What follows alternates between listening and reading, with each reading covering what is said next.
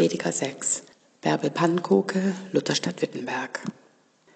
Es ist ein Unglück, das ich sah unter der Sonne, und es liegt schwer auf den Menschen.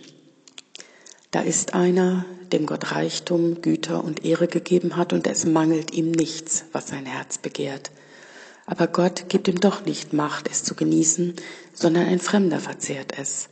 Das ist auch eitel und ein schlimmes Leiden.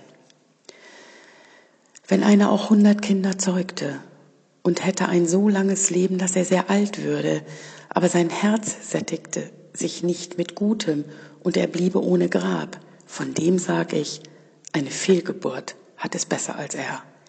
Denn sie kommt ohne Leben und in Finsternis fährt sie dahin und ihr Name bleibt von Finsternis bedeckt. Auch hat sie die Sonne nicht gesehen noch gekannt. So hat sie mehr Ruhe als jener und ob er auch 2000 Jahre lebte und hätte nichts Gutes genossen, fährt nicht alles dahin an einen Ort?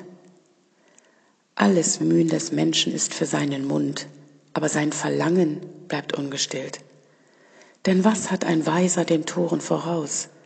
Was hilft's dem Armen, dass er versteht, unter den Lebenden zu wandeln? Es ist besser zu gebrauchen, was vor Augen ist, als nach anderen zu verlangen das ist auch eitel und Haschen nach Wind.